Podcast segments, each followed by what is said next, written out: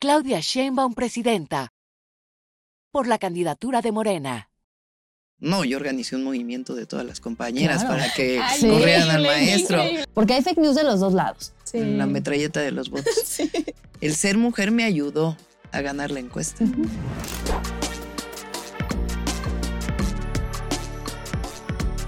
Hola, ¿cómo están? Estamos en un nuevo episodio. Ya llevamos tres, este es el tercero. Espero que les hayan gustado los otros. Se llama Shane Boom.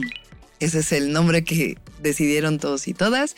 Y les tengo una muy grande sorpresa porque están conmigo dos grandes TikTokeras que han hecho ya fama nacional, internacional. eh, Yasira Handal. Hola, Hola. Yasira. ¿Cómo Mucho estás? gusto, gracias. Muy bien. Ella es arroba notillas. Sí. Y Esther Ortega, arroba nutriachaira. Eh, gracias. Aplausos público. Exacto. Entonces, se trata de, bueno, les voy a, las voy a, hoy les voy a hacer la entrevista. a Ok. ustedes. Y ustedes también me pueden va, preguntar va. algo. Ok. El chiste es que platiquemos, que sea Sí. una plática muy amena. Y yo, a ver, mi, yo tengo 61 años, aunque no lo crean. Y entonces, pues por supuesto yo veo el TikTok. También, si uno se, se queda en el TikTok puede quedarse ahí tres horas, ¿eh? Mucho tiempo. Eh, está hecho para eso. Pero siempre me pregunto, ¿qué es lo que los o las jóvenes, desde su punto de vista? Y claro, hay que ver los o las jóvenes, porque una cosa es tener 19 años y otra 29. Eh, ¿Qué es lo que les atrae del TikTok? A ver, alguna de ustedes. Yo creo que lo principal del TikTok es que ahorita la vida es muy rápida Ajá. y el TikTok es muy rápido. O sea, tú te puedes encontrar lo que quieras en el TikTok y puedes pasar de ver un tutorial en YouTube de una hora a encontrar el tutorial en el TikTok de tres minutos o hasta de un minuto. Entonces creo que la vida tan rápida hace que te la pases en el TikTok viendo lo que se te ocurra y lo que tú busques. Y eso es muy atractivo para los jóvenes que de pronto ya están aburridos y, y- y- Ujú. y quieren, tienen hambre. Tenemos hambre de más y de, de estar viendo y a veces aprendiendo y a veces desaprendiendo también, porque es un arma de dos filos. Claro. Exacto. ¿Tú, Esther? Yo creo que tendríamos que hablar como de esta parte de que TikTok surgió en pandemia. Mm, Entonces fue como que una red en donde nosotros pudimos como salir de, del estrés tal vez, ¿no? De esto del COVID, de la incertidumbre que tenían muchas personas. Entonces surge justo en pandemia y es justamente lo rápido, pero también creo que muchos chavitos han sabido sacar como la creatividad que traen. O sea, porque hay desde comedia, tutoriales, ya la- el lado como de la política y todo esto. Entonces yo creo que eso ayudó mucho a salir como de ese estrés, ¿no? Ahora tiene un algoritmo especial, ¿no? El, bueno, Es ya todas las redes, ¿no? Más que Ya Ya todas las especial. redes tienen. Es extraño el TikTok. O sea, sí. porque si te quedas viendo a alguien que hizo con la pluma así, te aparecen puros Claro, videos es- que Ya sé. tienen que ver con alguien que hizo con la pluma me- así. sí. Sí, es, una, cosa ves eh, bebés, porque yo como sabrán que tengo un nieto, Sí. entonces de pronto me quedé viendo un bebé y ahora ya, este, si hablo en ¿Le TikTok salen salen puros bebés, sí, este, sí. lo cual me gusta, ¿verdad? Porque, Sí. pero de todas maneras hay un algoritmo que después es Sí. muy difícil ver otras cosas, ¿no? O Sí. cómo funciona el asunto. Es Sí, difícil sí, contrarrestarlo. Yo, yo siento también que como estos, estos TikToks que salen también donde dicen, explícale a tu jefe eh, que, que le, que le salgan cosas a tu jefe, ¿no? Entonces le dices cosas al teléfono apagado Sí. y te empiezan a salir esas cosas que tú dijiste en una Sí. plática. Es que es real normal. eso, ¿no? Entonces es muy, es muy random lo que pasa con el TikTok, Sí. que te pueden salir mil cosas. Y a mí me pasó, o sea, para, para cambiar el algoritmo, pues tú tienes que buscar lo que quieres encontrar. O sea, si tú quieres que ya no te salgan Exacto. bebés, pues tú tienes que buscar, ah, pues ya no quiero que me salgan Perritos. bebés. Otro Ahora tema. quiero que me salgan este, perritos. Sí, le pones ahí perritos, videos chistosos de perritos y ya te empiezan a salir. Ahora, Pero ¿cómo hacen raro. ustedes para conseguir seguidores, por ejemplo? O sea, ¿qué...? Se dio, secreto. se dio muy, muy natural. Bueno, o sea, en mi caso, sí, Lo No, que no es cierto, sea no secreto. No, no es secreto, claro O sea, que no. ¿cómo es que...? O sea, a ver, ¿cómo entraron al TikTok? Más bien, o sea, ¿cómo fue que se les ocurrió empezar a... A ver, Esther. Yo, digo. en mi caso fue, o sea, porque apoyo obviamente el movimiento, ¿no? Y entonces fue como ver otras redes en X, por ejemplo, ¿no? En donde es como el basurero de redes, yo le digo. Sí, Porque está es muy mucho feo. odio. Es muy mucho, feo. mucho odio. Exacto. Ajá. Y ver noticia tras noticia, más en pandemia, que estaban encontradas, ¿no? De, de todo. Y fue como de, no, o sea, yo estoy viendo otra realidad. Entonces decidí abrir mi perfil en TikTok y salir a comentar. Y, y les digo, fue muy, muy natural eh, los seguidores. O sea, de repente subo un video hablando de X tema y les gustó y me empezaron a seguir y me empezaron a seguir y más videos como del presidente este, llaman mucho la atención, o sea, lo quieren mucho. Sí. Entonces se dio, se dio, se dio, se dio y pues ya, mira, hasta acá. ¿Y cómo le aprendiste a, este, a manejar la cámara, el que si la tendencia dice esto, que si aquello, que... Sí, yo, bueno, yo creo que, o sea, mis videos son como muy naturales, la verdad. Ya ahorita como que trato de buscar una mejor luz o X cosa, pero son súper naturales luego en el coche, en mi cuarto, la verdad, ¿no? O sea, comentando cualquier cosa y de verdad que de un tema que digan, no, es que esto no es así, lo hago y se viraliza bastante. Este, entonces no, o sea, nada profesional. vamos a pedir unos cuantos. Nada profesional. ¿Y tú? No, yo sí al revés. O sea, yo, yo estudié comunicación, entonces pues me dediqué a los medios desde hace mucho tiempo y fue circunstancial el llegar a TikTok. Yo empecé con mis redes en Facebook y en YouTube y luego pues dices tú tienes que estar, o sea, si estás en una, estás en todas, ¿no? Claro. Entonces luego llego a TikTok y me pasó igual que, que Esther, o sea, subo un video y de repente ya no sabes qué boom. que Shane sí, Shane Boom. O sea, no sabes qué fue lo que pasó. De repente pega y te empiezan a llegar muchos seguidores y te empiezan eh, un video de un millón y luego otro de, de 100 y dices tú, eh, por lo mismo que el, algoritmo es súper extraño, sí. pero yo sí siento eh, que, que a veces son golpes de suerte. Mm. O sea, son golpes de suerte en donde dices tú, subí este video, les decía yo, justo subí un video hace poquito mm. que me lo borró TikTok. TikTok.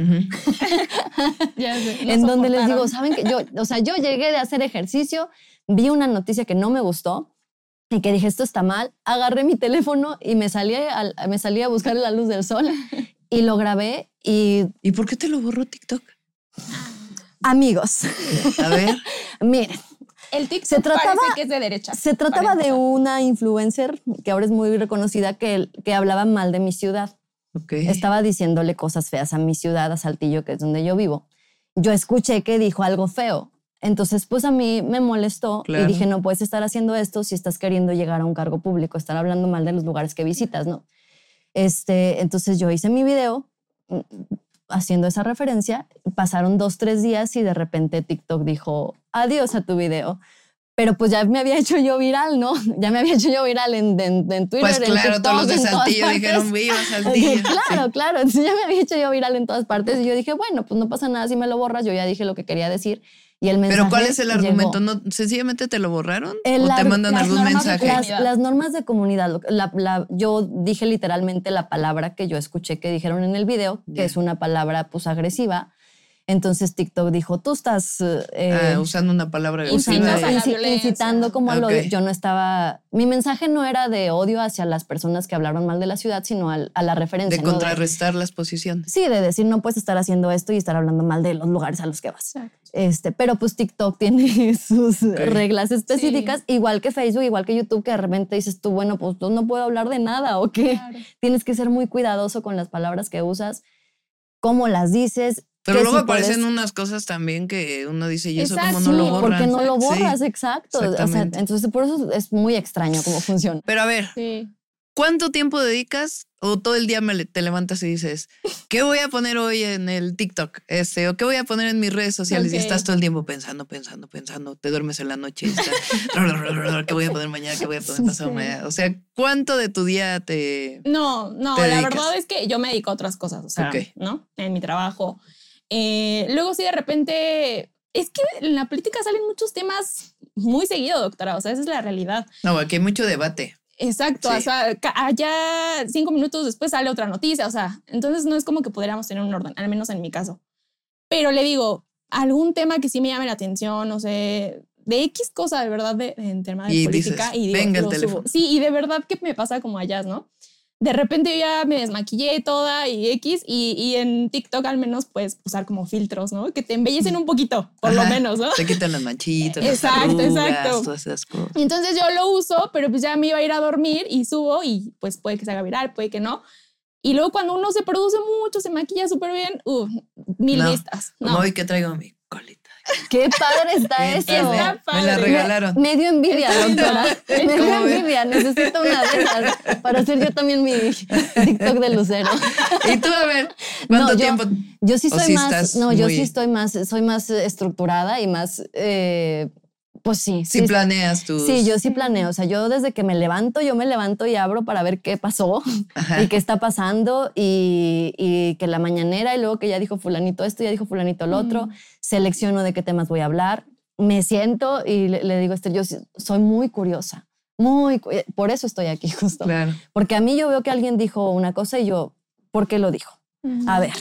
Y, y luego me sale como otra, otra, algo que me llama la atención y yo, pero esto entonces de dónde salió? ¿Y qué tanto debate se arma en el TikTok? ¿O qué tanto es más bien que las ven quienes están de acuerdo con ustedes?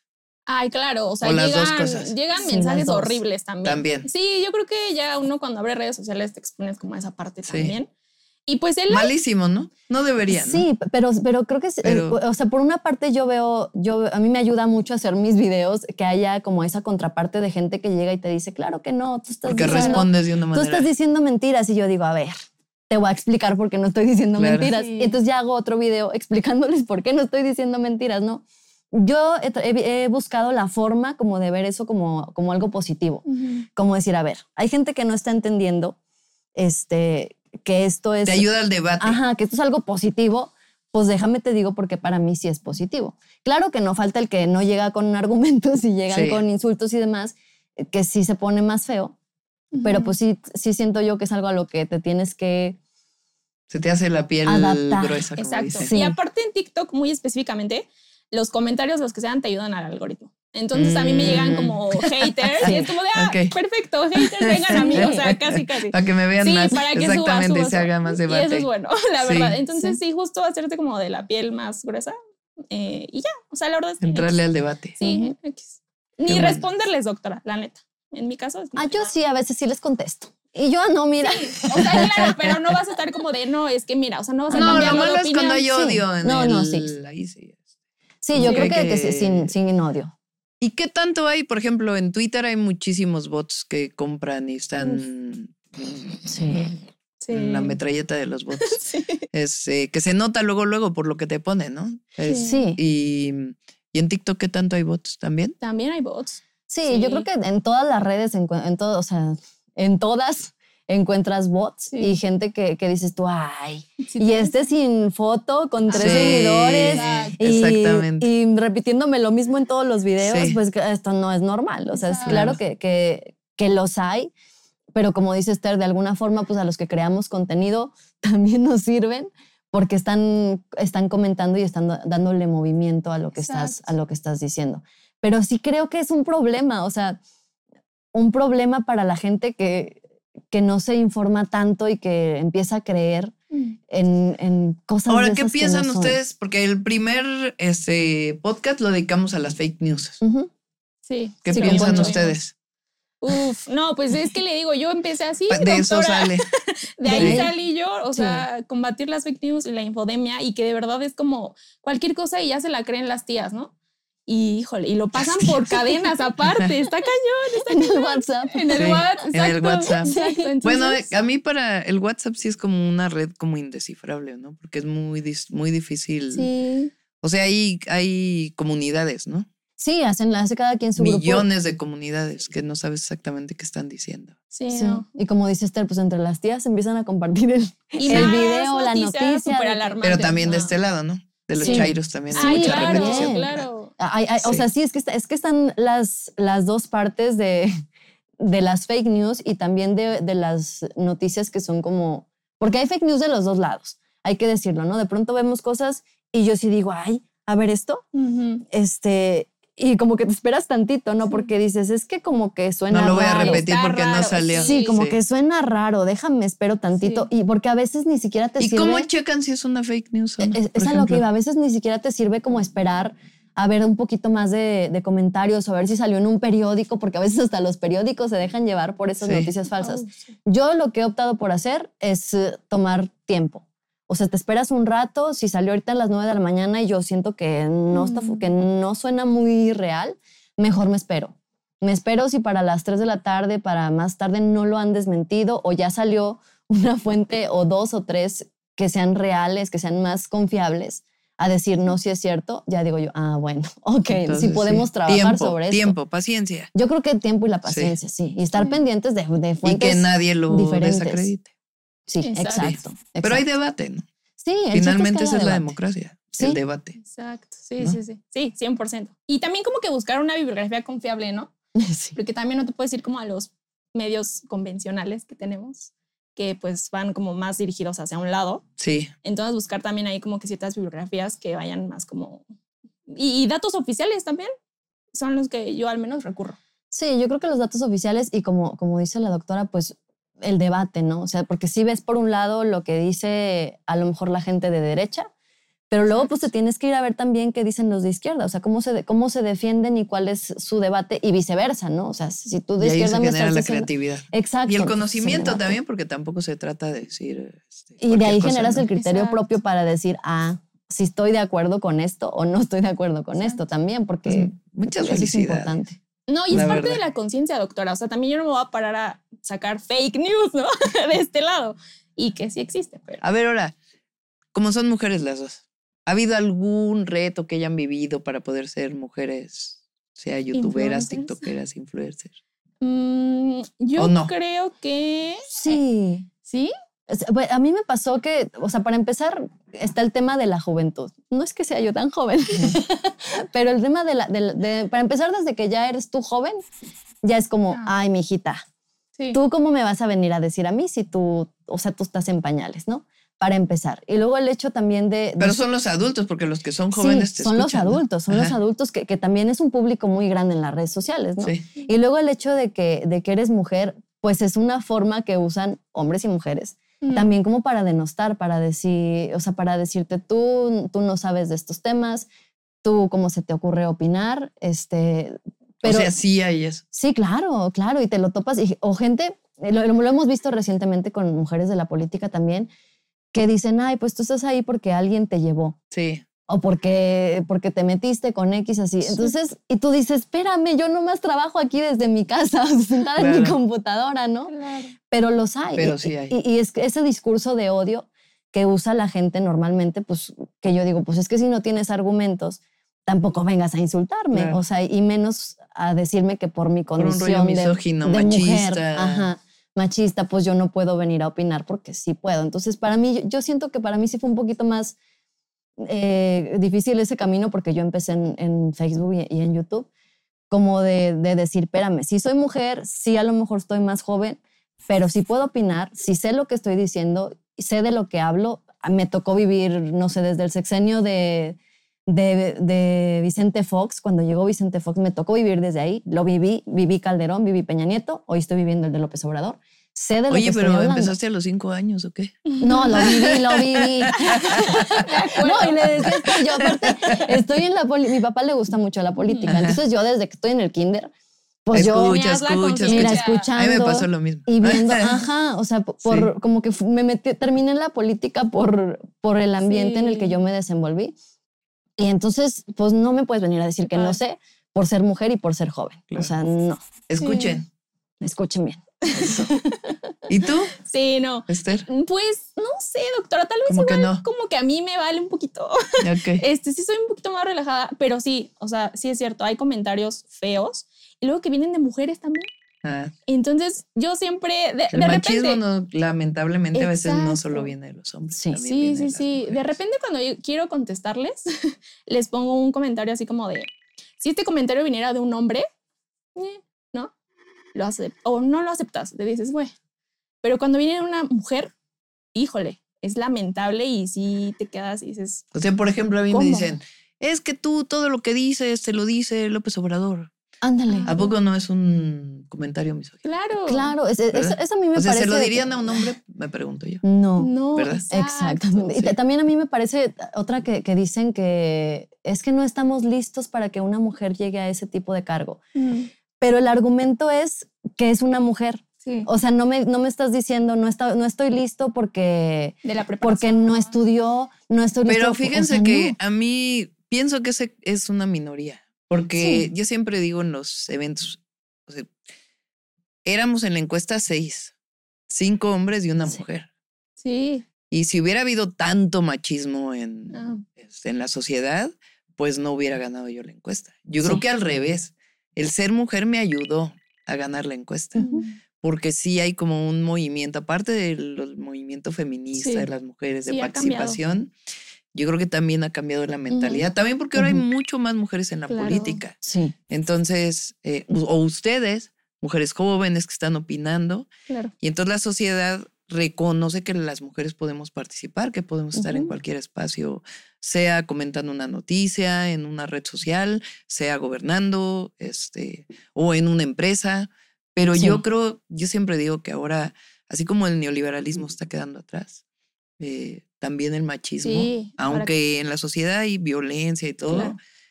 pero no, o sea, a mí me impresiona que de seis haya ganado la encuesta Sí. pues quiere decir que, que se reconoce a las mujeres. Mm. Sí, claro. Y, y es que, co- como bien mencionado, doctora, también creo que nos ha ayudado mucho el hecho de empezar a darles espacio a las mujeres, que empezó por obligación, ¿no? De- Sí, empezó por con obligación las de, cuotas, de pero tienes que darle una cuota a la mujer, pero también después se ha ido demostrando que no es por cuota nada más.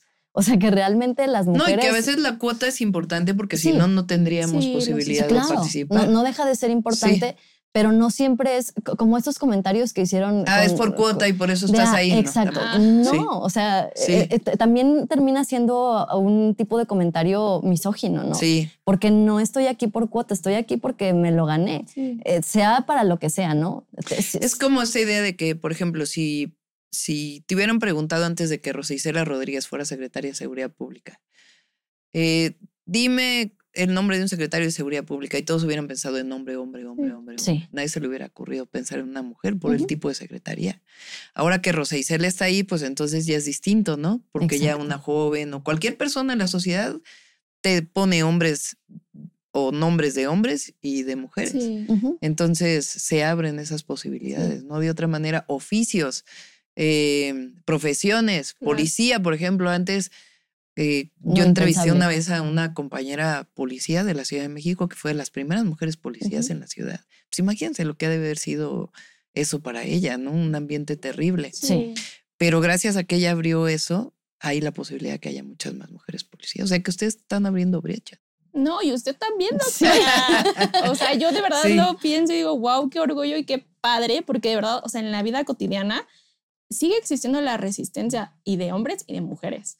Entonces creo que esto va a ser una brecha increíble Sí, es y ya un es símbolo, histórico. ya es histórico. símbolo, sí. Sí. no, doctora. Qué felicidad. Sí, es algo- De es verdad, algo- como mujer creo que Sí. Bueno, ahora pregúntenme ustedes a mí. Queríamos saber qué, qué le diría Claudia Sheinbaum a su niña de seis años. Por ejemplo, a mi hija, pues le compré Barbies. A lo mejor le hubiera comprado Barbies. Y eso que a Mariana le gustaban los coches, por ejemplo, también.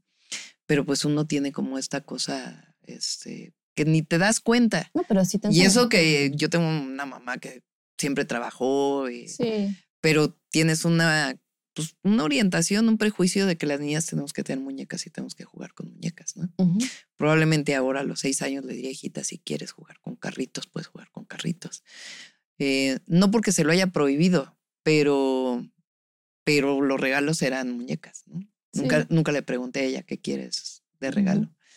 Em, y yo creo que ahora, digo, ella ahora es una mujer profesionista y todo, pero yo creo que lo importante ahora es que las niñas vean que hay muchas más mujeres en- haciendo muchas más cosas que antes. Y eso pues les da alegría, les abre el panorama, les, em, les da sueños que a lo mejor antes ni siquiera tenían. Entonces, eso le diría, hija, puede ser lo que quiera hacer. Y hablando de juguetes, doctora, ¿de chiquita se quedó con las ganas de algún juguete? De la época podría ser. De chiquita me quedé con las ganas de algún... No crean que había tantos juguetes como ahora. ¿eh? O sea, era, fíjense, era la época de... México tuvo una época económica que se llamaba de la sustitución de importaciones. Entonces prácticamente no había cosas importadas. Mm, Entonces era lo que se fabricaba en México. Entonces las Barbies pues no existían. Había una mu- muñeca este, que no tenía movimiento, ¿no? De las piernas, ya ven que las Barbies se les doblan las, Las este, rodillas. las rodillas. Em, a ver, que yo siempre quise tener una, mm, les llamaban Scalectric, que eran este, de carritos. Como una pista. Este, Una pista, sí. Ah. Qué padre. Yo también. Yo también quería una Sí, de esas. exacto. niña. Sí, Ay, Doctora, volviendo al tema de, del- de un poquito de las mujeres, porque nos, nos preguntó como qué obstáculos hemos tenido nosotras o si hemos eh, sido como víctimas de alguna Ujú. forma. Usted, que lleva en, en movimientos juveniles y en la política y escalando poco a poco, ¿con qué retos se ha enfrentado? ¿O qué es lo que ha dicho usted? ¿Por qué me estás a mí diciendo que no por ser mujer? ¿Qué, qué- qué retos se ha enfrentado? A ver, yo creo que todas las mujeres vivimos de una u otra forma violencias, lamentablemente. Violencias desde que, a ver, a mí, mi mamá e- era muy feminista. Entonces, a los 12 años, mi hermano fue, a ver, te vas en transporte público a la escuela. Y a mí también, pues, te vas en transporte público a la escuela. Y no es lo mismo una niña de 12 años que un niño de 12 años subirse al transporte público. Entonces, pues, por supuesto, es este, pues, el acoso que vives en el transporte es terrible, ¿no? Y eso, pues, evidentemente te marca hacia adelante. El asunto con esas cosas es qué haces con eso.